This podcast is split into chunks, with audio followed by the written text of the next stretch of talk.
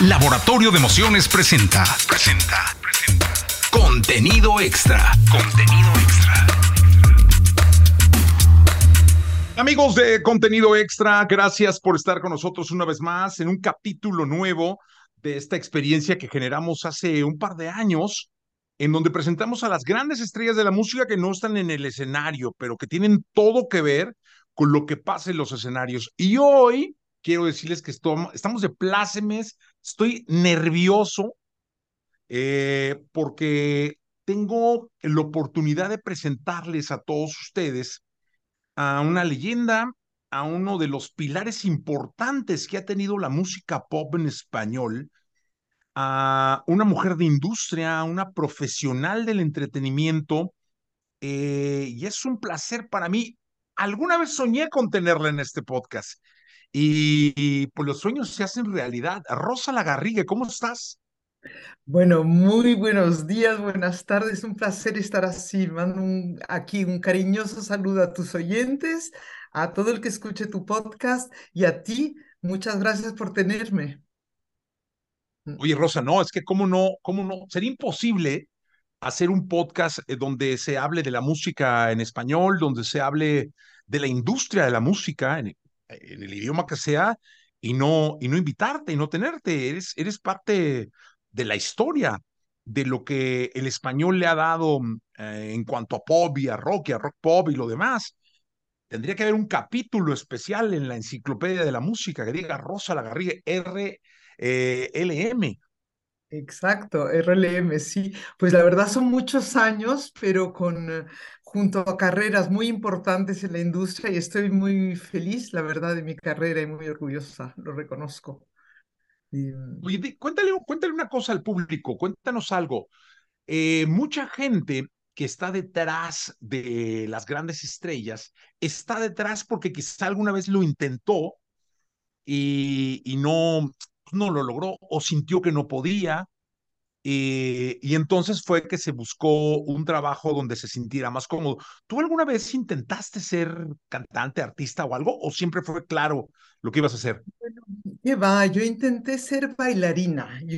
Hacía toda mi juventud ballet clásico y me gustaba el escenario, pero yo, mi, mi carrera iba a ser bailarina, me di cuenta que no iba a ser una superestrella, entonces estudié algo que se llama Dance Notation, que es la escritura del movimiento, algo muy especializado. Llegué a trabajar en ello porque estudié esto en Inglaterra, después me fui a Italia y trabajé en Tel Aviv, en Israel, en este campo con una compañía Dance Notator. Es decir, nada que ver. Mi entrada en la música pop entró a raíz de la amistad que tuve yo desde el colegio con Miguel Bosé. Mm, Oye, ¿y cómo es que, que se encuentran en el colegio? Porque en el cole, pues, pues hay mucha gente, o sea, ¿cómo viene ese factor de identificación con él? Bueno, estábamos uno en la misma clase, eh, hicimos la misma pandilla de amigos y es verdad que teníamos muchas afinidades, porque eso yo bailaba, él era muy sensible al arte, eh, recitamos poesías, montábamos espectáculos en el colegio juntos, es decir, siempre hubo una afinidad artística y nos llevamos muy bien, éramos muy, muy amigos en el, eh, en el colegio, sobre todo los tres, cuatro últimos años de colegio. Oye, ¿cuándo es cuando deciden trabajar juntos? Pues mira, esto yo creo que desde el colegio, el último año, un día trabajaremos juntos, un día trabajaremos juntos. Iba un poquito, eso estaba en nuestra idea. Nos fuimos, de hecho, junto a una amiga y su hermana a Londres, nada más acabar, acabar el bachillerato. Y ahí, bueno, yo seguí con mis estudios de Dance Notator. Él estuvo como ocho meses dando clases de baile, bueno, una vida increíble, muy loca eh, en Londres. Y ya nos separamos porque yo me quedé en Londres y él se fue a hacer cine en París y después en Italia. Pero siempre en aquella época te escribías cartas, nos escribíamos, estábamos al tanto de, de lo que hacía uno, hacía lo otro. Y Miguel, fíjate que me llamó cuando empezó a producir una película que se llamaba Sentado al borde de la mañana con los pies colgando. Y yo vine a Madrid de vacaciones y estaba mi amigo Javier Moro también, el escritor, Premio Planeta, que es muy amigo de Miguel también, que estuvo en el colegio con nosotros, y yo a mí no me, no me convenció. El mundo del cine en aquella época no me convenció y me volví a Tel Aviv a trabajar. Y ya cuando empieza a cantar, coincide que yo quiero cambiar, quiero irme de cambiar de país otra vez y cambiar de trabajo. Y ahí es donde me convence y me dice, vente a trabajar conmigo. Y yo, ¿de qué? ¿Qué voy a hacer? No te preocupes que vas a tener mucho trabajo. Yo no, no entendía bien porque el mundo de la música pop no era el mío, pero sí, bueno, conocía muy bien la familia de Miguel, a Miguel y me sentía muy cómoda en el ambiente. ¿Qué pasó? Em, él ya había hecho su presentación del primer disco y empecé a trabajar con él de asistente. Así es como empiezo, con una gran ventaja, que yo venía del mundo del baile y él había tenido, usaba bailarines, por lo cual yo me sentía cómodo ahí buscando coreógrafos, bailarines, etc. Otra gran ventaja es que yo hablaba cuatro idiomas y Miguel, que era de CBS, Em, era un artista que funcionaba muy bien en Italia, yo hablaba italiano, estaban promocionándolo en Francia, yo hablaba francés, obviamente hablaba inglés y era muy seria, en un mundo que no era nada serio. Entonces, claro, yo era como una perla para la compañía de discos. Me decían, por favor, bueno, esta mujer nos la guardamos. Y así empecé, así empecé con Miguel. Oye, ¿y cuándo das el paso del asistente a la manager? ¿Cuál es, ¿Cuál es el primer día donde tú tomas el control? Sí, pues mira, fue muy rápido, porque Miguel tenía un manager que le montaba las giras y yo estaba como cerca de Miguel, pero muy metida en lo que era sonido, luces, el espectáculo, porque primero me gustaba mucho y Miguel me lo había pedido. Eh, oye, vigila un poquito qué vamos a hacer aquí, las giras en Italia, etcétera. Bueno, hicimos eh, una primera gira en, em, en España que, que, contrató esta persona, después hicimos una gira en Italia que contrató un manager italiano que más o menos yo había elegido eh, junto al manager que tenía Miguel. Bueno, hicimos esas dos giras, terminamos y Miguel me dice, bueno, quiero que seas mi manager. Yo, ¿what? Y además quiero que me montes una gira en América. Yo que nací en Chile, eh, digo, uy, si no he ido a América hace un montón. Bueno, había ido de promoción con Miguel, de hecho, a México y a Colombia, pero solo de promoción, así, con la televisión, nada, nada en directo. Y fíjate que me ayudó la compañía de discos. La compañía de discos se fue conmigo 15 días por América presentándome un montón de gente y me dijeron, bueno, ya, montala tú. Y yo creo que fue la suerte del principiante, porque hicimos una gira de tres meses que salió bordada, que fue el, primer trimestre del 81. Y esa es la primera gira que monto yo, que fue con Miguel, que íbamos muchos. Mm. Eh, Rosa, y además, esa era una época, hablamos de inicio de ochentas. Hoy es muy común ver a grandes mujeres managers, aquí han estado. Es muy común ver a las mujeres tomando una posición bien importante en, el devenir de los países, como líderes, presidentas, primeras ministras, qué sé yo, pero en ese momento incursionar en un mundo, en una industria de hombres, eh, en los ochentas, debe haber sido, muy complicado. Mira, yo tenía mucho carácter y lo tengo, pero yo creo que ahora con los años me he suavizado. Pero yo tenía mucho carácter y iba lo mío. Yo no fui consciente de, mm, no fui consciente de nada. Yo iba lo mío. Tenía una gran ventaja que Miguel era muy popular y Miguel eh, me apoyaba mucho, por lo cual eso vas con ventaja. Y yo me preguntan mucho si sufrí, no sé, acoso o desprecio tal. Yo no me di cuenta Puede que lo haya sufrido, pero te prometo que no me di cuenta. De hecho, en México, en Televisa, me apoyaron muchísimo, desde Emilio Azcarra padre eh, a Víctor Hugo Farril, que estaba en la época. Eh, yo me sentí muy apoyada siempre. Eh, em, entonces, yo iba a lo mío y, inconsciencia. Yo te digo, yo creo que es la inconsciencia del novato. Y es verdad que yo tenía mucho carácter bastante fuerte, vamos. Mm. Eh, eh, Rosa, y de Bosé eh, empieza la trayectoria. Yo siempre he insistido que esta, esta, esta industria es de resistencia, es de, de muchísima paciencia, es de tolerancia. y vienen los años, y vienen los años, pero también vienen más artistas en tu vida. Claro, claro, claro. Yo con Miguel sigo trabajando hasta finales de los mediados del 82 y después nos separamos. Y yo me fui a trabajar con una compañía de discos que trabajaba con muchos artistas muy grandes latinos, desde Alaska y Dinarama, Perales, Rafael. En la época se llamaba Hispavox y me ocupaba de desarrollo internacional, básicamente en Europa. Daniela Romo en aquella época era de Hispavox y la trabajé mucho en Europa.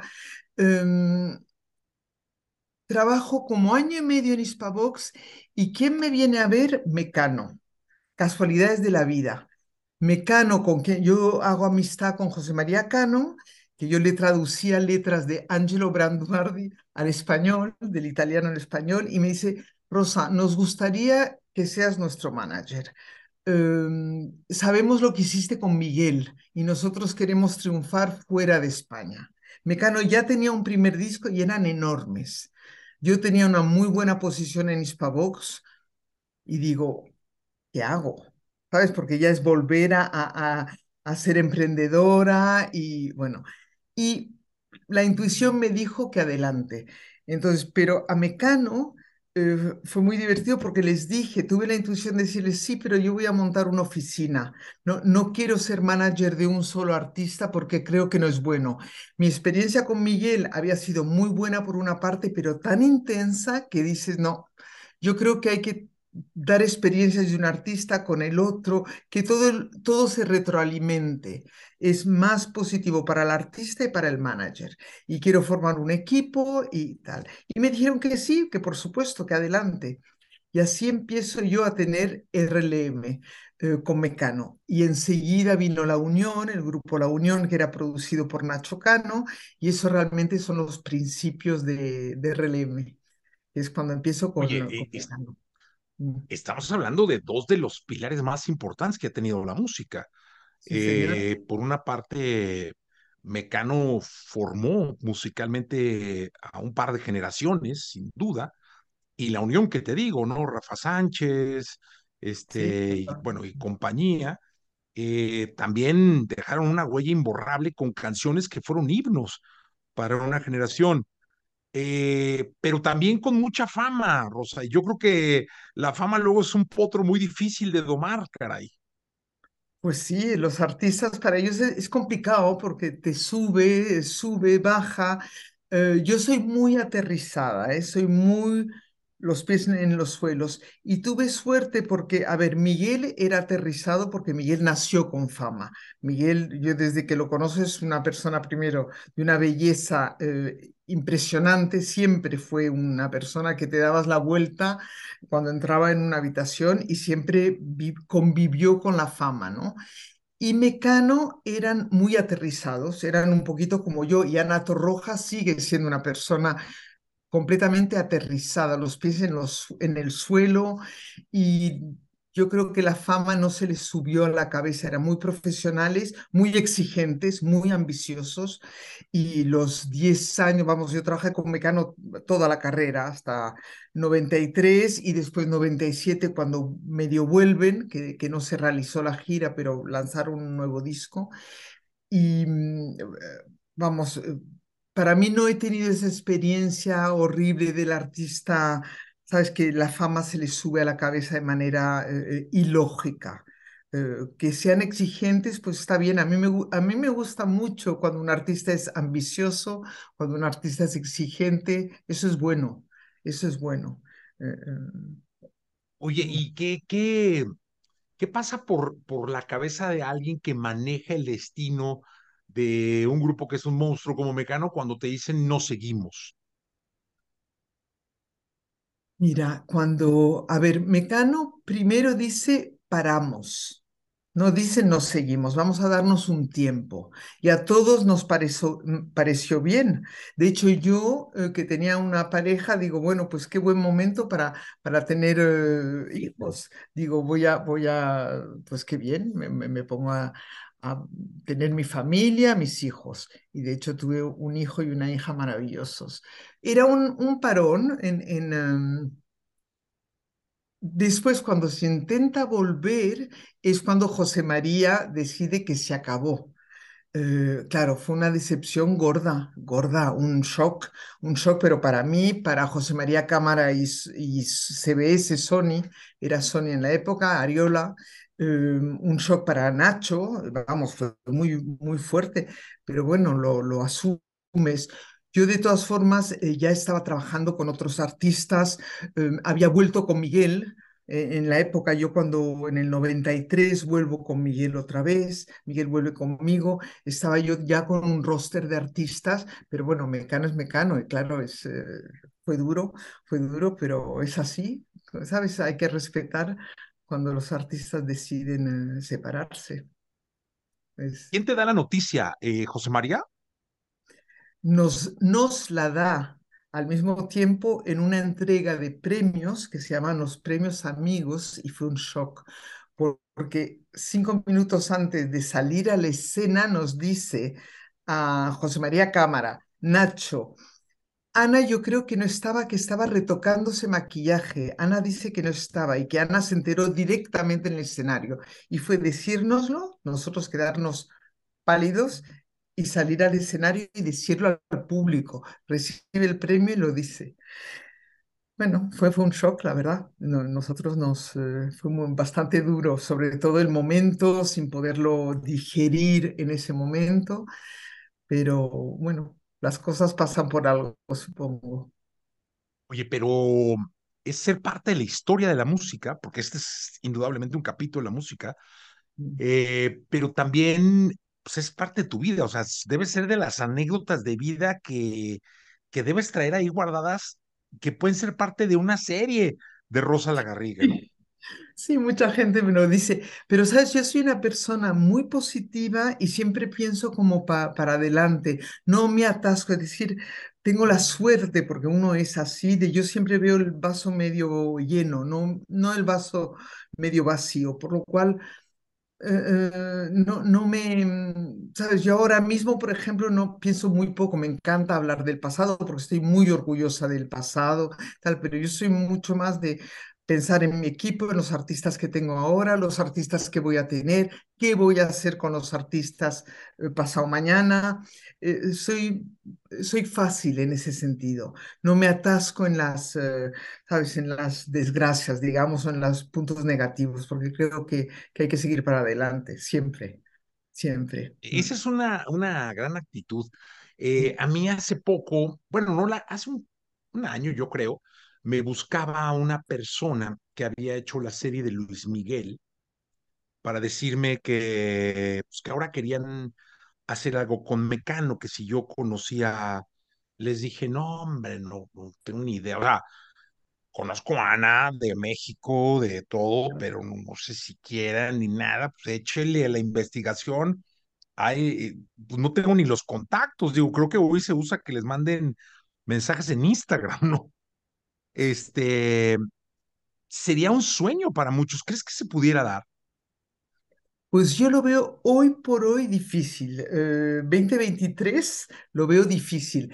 Eso es un tema recurrente. Yo te prometo que recibo por lo menos cada 15 días una propuesta serie, seria de una serie documental sobre Mecano, pero sabes, de productoras importantes, de gente importante. Y lo- de vez en cuando lo volvemos a hablar con, con José María, con Nacho, con... Hoy por hoy no se va a dar. Hoy por hoy no se va a dar, pero nunca se sabe. Yo hasta la gira famosa Vuelta de Mecano no tiro la toalla, pero es muy difícil. Es francamente difícil. eh, muy Oye, difícil. Rosa, ¿y a qué artista eh, que hoy no esté vivo te hubiera gustado manejar? Rocío Dúrcal, Ole. Sin lugar a duda, vamos. Sin lugar a duda.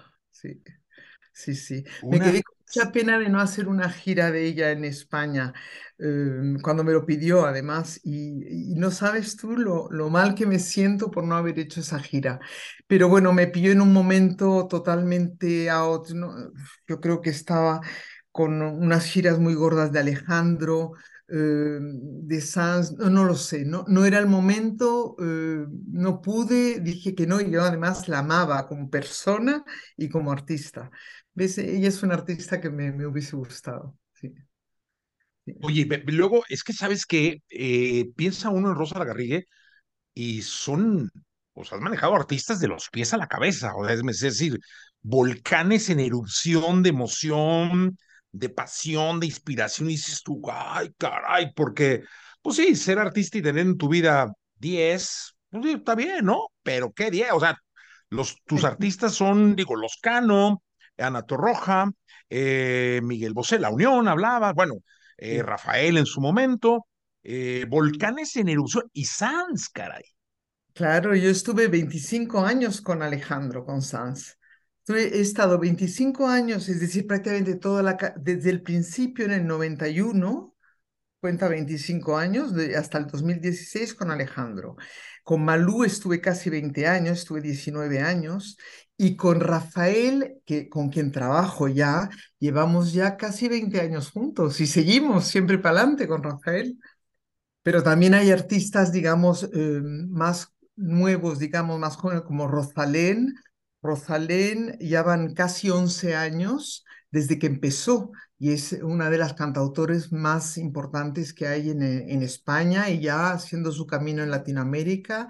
Está Vanessa Martín, que es, digamos, relativamente nueva para mí, pero que es una maravilla. Tengo el honor de trabajar con ella hace ya pues dos años, estamos empezando. Tengo artistas nuevos de las nuevas generaciones, es decir, yo estoy siempre como pensando por delante y, bueno, muy orgullosa de todo el trabajo hecho con un Miguel Bosé, con un Mecano, con un Alejandro Sanz, pero realmente, como te digo, mi cabeza está puesta en el presente y en el futuro.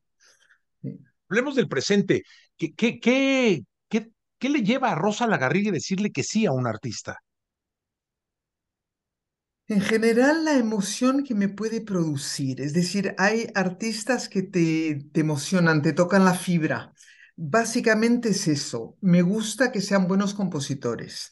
Me gusta que sean, eh, que aunque no es obligatorio, Malú no es una compositora, Ana Torroja no es una compositora principalmente, Rafael tampoco, pero claro, son artistas que te ponen la piel de gallina y, y aunque no compongan ellos, pero hoy en día Creo que es más fácil si el artista compone, si trabajar con un espíritu creativo como Vanessa Martino, con Rosalén, Andrés Suárez, que es otro cantautor, eh, eh, siempre en el género pop, porque es verdad, estoy más especializada pop, pop rock. Eh, tengo unas jóvenes que llaman Marlena, que es un dúo que es pop un poquito urbano, un poquito pero siempre me gusta mucho el, género pop, la cantautora Paula Mateo. Son artistas nuevos, pero siempre en el mundo y me han puesto la piel de gallina. Me gusta lo que dicen, me gusta lo que transmiten.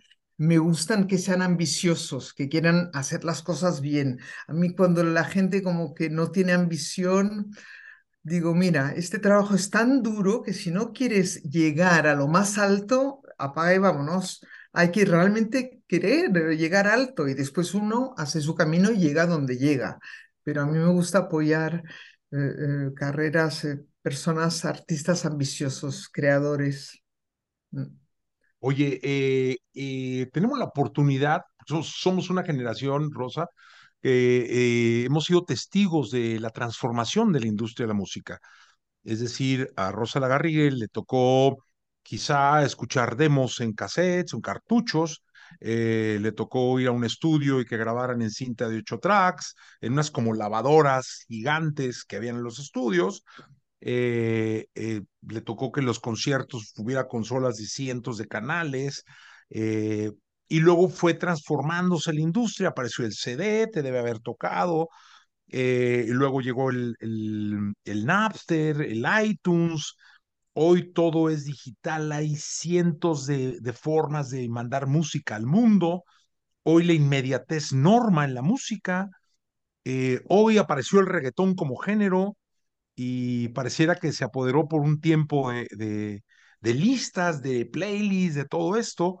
Eh, ¿cómo, ves el, paso de la transformación y cómo te sientes ahora? Mira, eh, en efecto he vivido toda esa, transformación, pero también la transformación de las comunicaciones. Yo he vivido el telex, después el fax, en fin.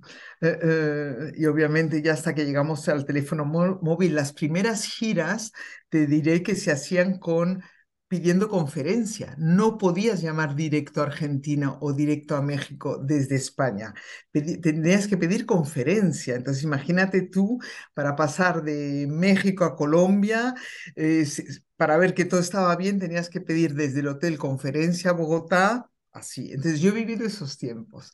Em, y en el disco igual, lo que dices tú, los 24 pistas, tal la evolución da un poquito de miedo en el sentido que va tan rápido, es, todo es una velocidad brutal, porque em, nos tenemos que adaptar, es estar constantemente aprendiendo. A mí me gusta rodearme mucho de gente joven que va más rápido eh, que yo con el aprendizaje, porque es evidente que yo no puedo aprender al mismo tiempo que una persona de 18 años eh, todas las nuevas, digamos, eh, técnicas, redes sociales, todo, para ellos es muy natural y para mí seguramente menos. Yo me rodeo mucho de gente joven, me encanta. Eh, lo único que te digo, me puede asustar un poquito es la rapidez, porque ahora estamos con eh, el streaming, con la manera de grabar, todo el mundo graba en su casa, casi, eh, todo es muy fácil, pero dentro de nada... ¿Quién no te dice que nuestros artistas no van a ser producto de la inteligencia artificial? Entonces, que un chaval de 12 años va a tener su artista preferido, que será de la inteligencia artificial, que podrá comunicar con él directamente, porque claro, si eres un artista, eh, eh, digamos, producido por la máquina, puedes comunicar con millones de manera personalizada, lo cual un ser humano no puede hacer. Es decir, que, que me da la impresión que todo va muy rápido. Al mismo tiempo creo que el talento siempre va a existir, lo que te pone la piel de gallina va a existir. Eh, el ser humano es un ser humano de comunicar. Entonces, yo, creo que soy optimista, lo único hay que adaptarse constantemente de una manera veloz, eh, que no siempre es fácil, no siempre es fácil. estaba leyendo una entrevista que te hicieron en el, en el país y comentabas eh, hace tiempo que empezaste tú solo en la oficina y que ahora la oficina, eh, pues es una oficina muy grande, llena de chicos, ¿no?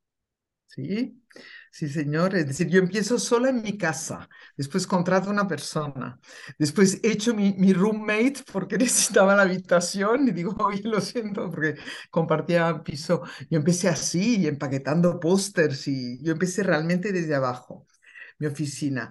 Eh, ahora RLM, pues sí, tiene un equipo, tengo un director de management, director de booking, eh, eh, directora de producción, en fin, tengo todo un equipo, tengo un pequeño label discográfico que se llama Sin Anestesia. Em, es todo un equipo, claro, em, y es necesario. Y combino mucho las personas con más experiencia con la gente joven, eh, para mí es fundamental que haya buen ambiente y que sean personas un poquito con mi filosofía de trabajo, que es trabajar mucho y que te apasione, te apasionen los artistas, la música, ir a conciertos, vivir. Eh, tenemos mucha suerte, pero te tiene que gustar. ¿Sabes? Este trabajo es maravilloso si te gusta, y si no te gusta es que no se puede porque te exige muchas horas, mucho. Entonces, tengo un gran equipo em, donde hay muchas mujeres, por cierto, eh, eh, digamos, es 70% mujeres, 30% hombres. Mi directora de producción es mujer, que de hecho en México hay muchas mujeres directoras de producción, que es muy bueno.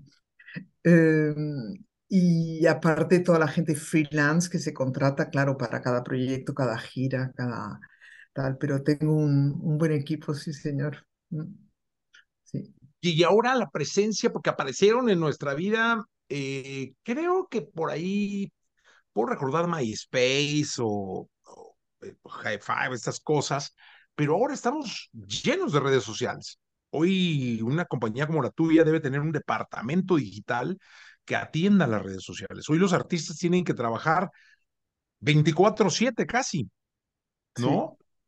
Y eso Eh, les lleva una exigencia que antes no había.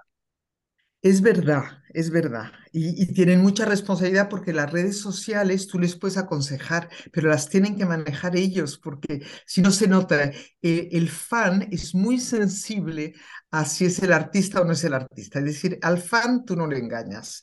Entonces es muy fundamental que sea el propio artista que maneje sus redes sociales. Tú le puedes aconsejar, ayudar, buscar mil formas, pero el artista es su trabajo. Yo siempre les digo, porque hay artistas que no les gusta nada y, lo tienen que hacer. Pero si tú te acuerdas, antes se hacían las grandes giras promocionales. El artista, tú lo metías en un coche, en España, por ejemplo, lo metías en un coche y se recorría toda España, todas las radios de España, todas las entrevistas de España, y eso ya no se hace. A lo mejor haces una entrevista porque las mismas radios tienen todo muy centralizado, o vas a, ¿sabes? El plan de promoción ya no es lo que era. Antes hacías radio, prensa, televisión y te pateabas, vamos, yo me acuerdo especialmente con Alejandro, las palizas de promoción que se daba en México yendo a una radio, kilómetros, otra radio y otra radio, y los planes. Mientras ahora, pues el artista no hace tanta promoción. La compañía de discos se ahorra, digamos, ese dinero de viajes, hoteles, dietas, eh, tal. Ha cambiado, ha cambiado. Pero antes también trabajaba mucho el artista, ¿eh? Ojo. Eh, Y yo me eh, acuerdo que los ponían a contestar cartas, ¿no? también, también, también, que tenías que contestar las cartas a los fans, es decir, llegaban los paquetes de tal, y ahí el artista contestaba y ponías un sello y mandabas la carta. Exacto, es decir, que yo, yo siempre lo digo a los artistas que tienen que estar preparados para trabajar mucho, muchísimo.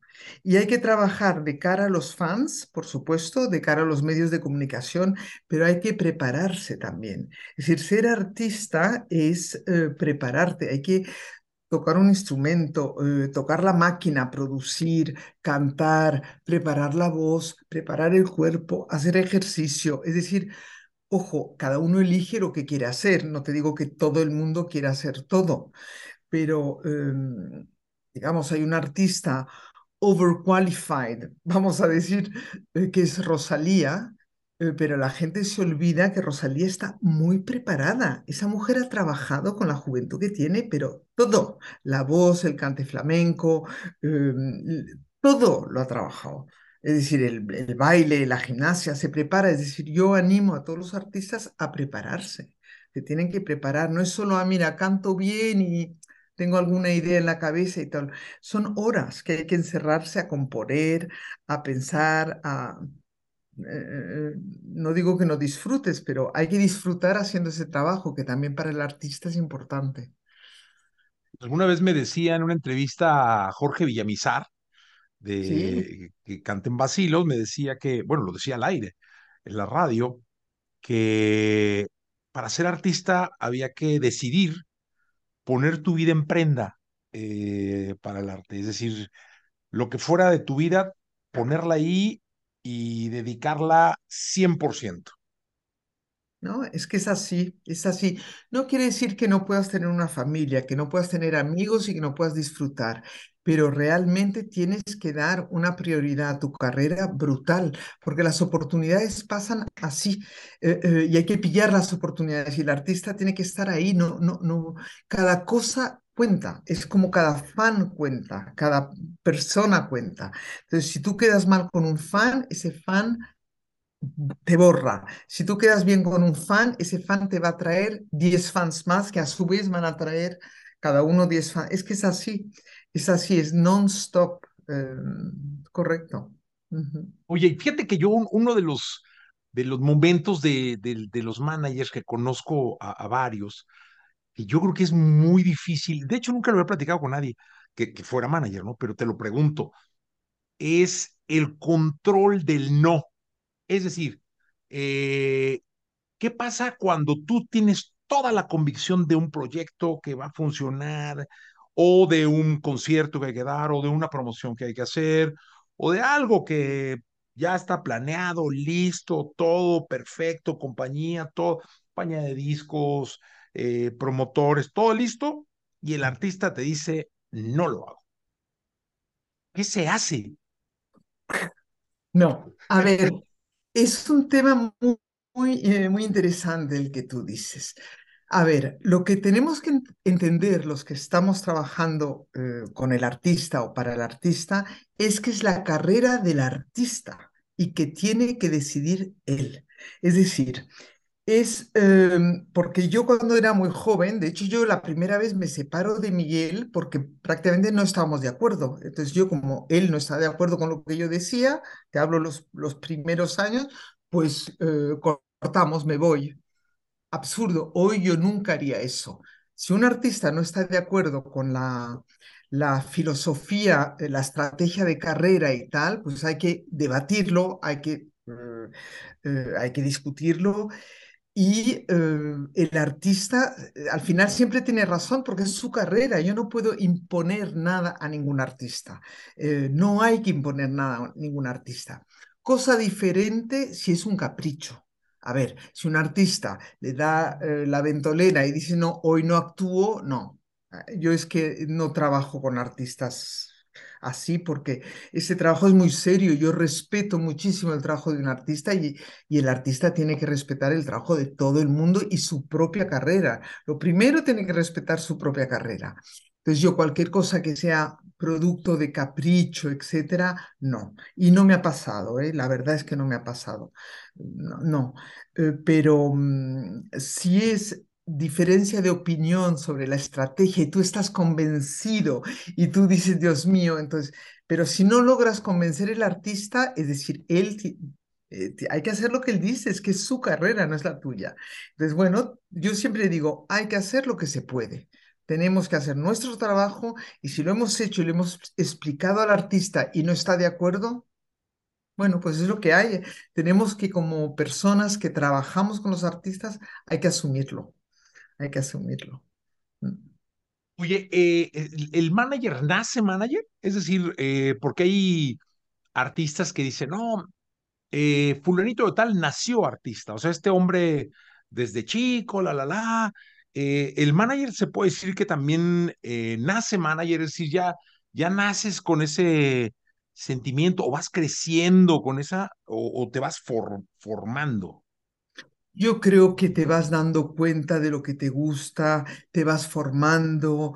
Em, yo, yo, no creo que se nazca manager, yo creo que la experiencia te lleva, como la mayoría de las profesiones, porque acuérdate que esta profesión en general no se estudia, Ahora, bueno, ya empiezan a haber eh, cursos en la universidad donde estudias y, y, la gente está más preparada, saben de editorial, saben de discos, saben de producción, pero en general no es así. La gente se mete a trabajar y va descubriendo lo que le gusta. De hecho, tienes mucha gente del mundo del management que de repente se pasa a discos o del mundo del disco que se pasa al management, músicos que se reciclan eh, eh, que de repente dicen, bueno, yo no quiero seguir de, músico de, gira porque no, no quiero seguir viajando de esta manera, en fin, no, no le veo futuro y se reciclan en el mundo del management. Yo creo que hay muchas, muchas eh, posibilidades diferentes. Lo que sí tiene que unir todo es que te guste la música, te gusten los artistas, te gusten y lo respetes y estés preparado en focus, en trabajar. Mm, mm. O sea que hasta cierto, hasta cierto punto tienes que ser un poco fan del artista que, que representas. Hombre, yo creo que sí. No sé si la palabra es fan, pero te tiene que gustar. Yo no puedo trabajar con un artista que no me apasione.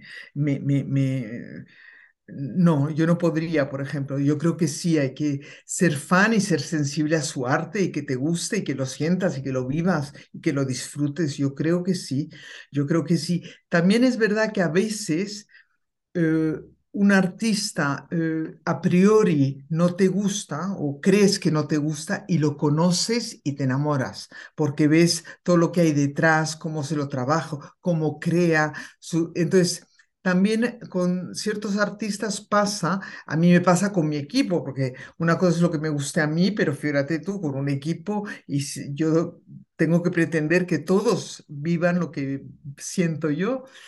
Y a veces sé que pasa que un artista, un, un jefe de producto te pone un poquito una cara como que no le ves muy convencida y dices, espérate, conoce bien ese artista, métete en su mundo y claro, te enamoras. Un punto donde mm, los artistas pueden llegar a enamorar mucho es el directo, cuando tú les ves en concierto.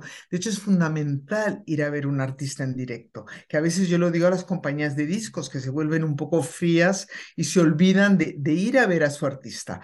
Es que, claro, cuando ves un artista ahí entregado encima del escenario, eh, sabes, te, te, llega, te toca, eh, te toca. Eh, y entonces un artista que a lo mejor pues no estabas convencido, lo ves en directo y te, te, te rindes, ¿no?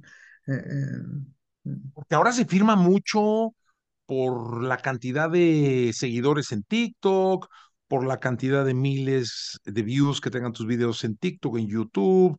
O sea, yo, yo creo que, no sé, desde un particular punto de vista, se dejó de hacer como el scouting, de ir y buscar en bares o en shows, y ahora la computadora marca mucho el ritmo de las contrataciones o el celular. Este, ahora en la pandemia me daba mucha risa porque los artistas se quejaban de que hacían su trabajo y todo, y lo mandaban, y los directores de las compañías escuchaban esas, esos trabajos que hacían en los grandes estudios en las bocinitas del celular o de unos audífonos. Entonces decían, no, ¿cómo? Es que no se puede ejercer, pero en ese momento así estaba, ¿no? Porque creo que la pandemia nos marcó a todos en ese aspecto. Pero hoy sí se firma mucho de, por lo que pasa en las redes, Rosa. Sí, a ver, em, lo que sí buscas es alguien que conecte con las redes. A mí yo no necesito que sea un genio del TikTok, ni voy a buscar un artista eh, por TikTok. Nosotros no hacemos eso. Lo que sí es verdad es que te manda un artista una maqueta, porque hoy en día es verdad que no vas tanto a sitios a verlos, vas después, pero primero te mandan por internet la maqueta.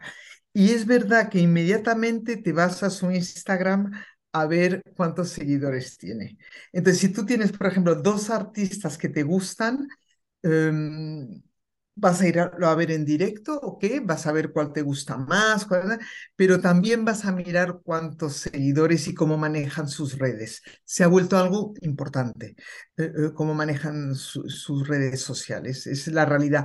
A mí hay un puntito que me parece triste para cierto tipo de música, eh, pero es la realidad, es decir, hay que ser bueno en directo, hacer buenas canciones y manejar bien las redes sociales. De hecho, me llevan artistas nuevos que muchas veces digo, espérate, ahora mismo no necesitas ni un manager, ni una discográfica, sigue haciendo tu música, intenta difundir difundirla, trabaja en redes sociales, vete a pequeños bares que va a ser mucho más fácil que te admitan a ti directamente que si va a una oficina como RLM a venderte a ese bar porque eh, tiene la costumbre de hablar directamente con el artista y ve creando tu base de fans primero antes de buscar un, manager. Eh, creo que es, es mejor.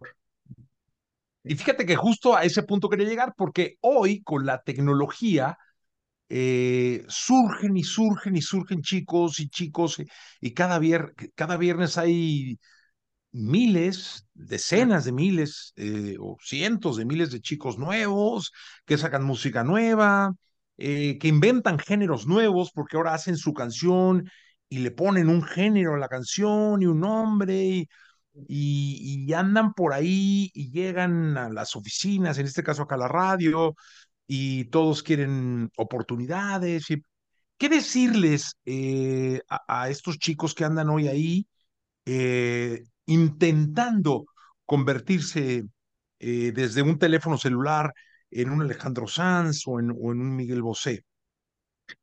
Bueno, a ver, lo que tienen en manos es el celular, porque es lo que viven con el celular. Entonces, bueno, yo lo asumo pues que sigan trabajando, es decir, eso al final hay una selección natural, las cosas caen de su peso.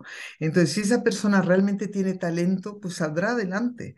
Em, eh, tiene que tener ese talento, ese ímpetu de seguir y seguir y seguir y no, no saber hacer otra cosa que seguir haciendo eso.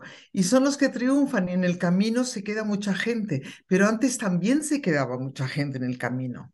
¿Sabes? Es decir, las compañías de discos te fichaban los que te fichaban y, se quedaban gente en el camino, es así, es eh, selección, pero yo les diría de seguir, si les gusta realmente lo que tal, de seguir y de prepararse, de prepararse, lo que dije antes, ¿sabes?